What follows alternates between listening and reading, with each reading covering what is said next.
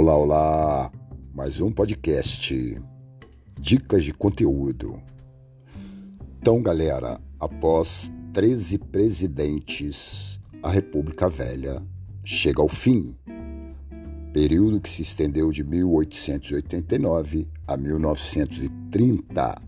Nós já vimos as suas fases: República da Espada, República Oligárquica, onde o que caracterizou todo esse período foi o comando, o domínio completo absoluto das oligarquias dominantes dos estados mais ricos. São Paulo, de um lado, o maior produtor de café, Minas Gerais, o segundo maior produtor de café e maior produtor de leite e seus derivados, os grandes pecuaristas. Essa elite proprietária de terras que vai conduzir a política nacional durante toda a República Oligárquica que se inicia com Prudente de Moraes em 1894.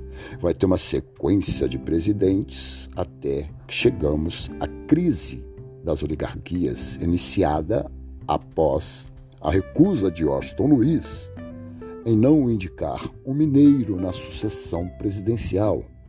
Lembrando que era um revezamento, né? Paulistas, mineiros. Entre o paulista saiu mineiro e vice-versa não necessariamente tinham que ser natural do Estado, como já foi dito, mas bastava e era exigido né, que recebesse o apoio do PRP, Partido Republicano Paulista e Partido Republicano Mineiro.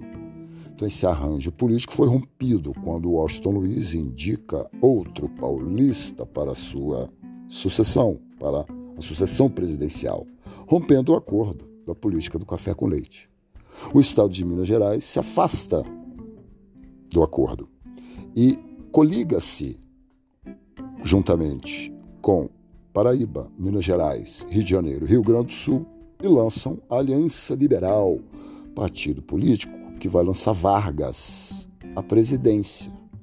Concorrendo com o candidato de São Paulo nas urnas, Vargas é derrotado.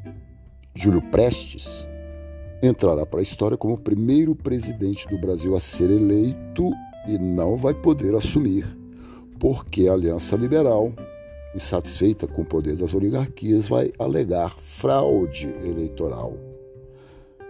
Como se isso fosse uma novidade nesse período. Mas nesse momento vai ser usado como o estopim que desencadeou o envio das tropas em direção ao Rio de Janeiro, impedindo a posse de Júlio Prestes e retirando Washington Luiz da presidência, depôs Washington Luiz e impediu a posse de Júlio Prestes. Lembrando que esse foi o motivo político, né? o arranjo político já estava armado. O motivo econômico, a crise de 29, que já, já estava causando imensa insatisfação aos cafeicultores desde o pós-guerra. Lembrando que a primeira República ou República Velha, o período que está inserido na Primeira Guerra Mundial, de 1914 a 1918. Né?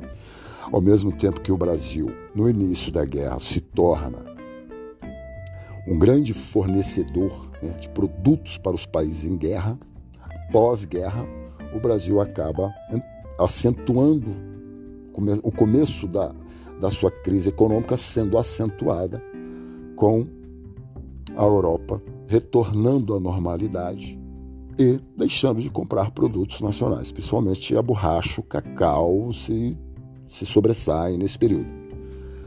Com a crise de 29, proporcionada, iniciada no, em Nova York, com a queda de bolsa de valores, causando uma imensa perda né, no capitalismo, uma grande crise do capitalismo mundial, atingindo inclusive o Brasil em cheio o bolso dos cafeicultores.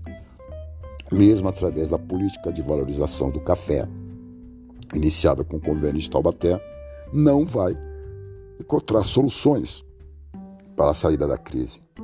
Então, o motivo econômico, a crise de 29, a insatisfação dos cafeicultores, né, que vão agir em prol, armando politicamente o arranjo que vai derrubar a oligarquia que tanto comandou a presidência no país. Após uma junta militar provisória, Vargas assume o poder, se instalando na condição de governo provisório, período que vai de 1930 a 1934. Observe o vídeo aula, módulo 1, era Vargas.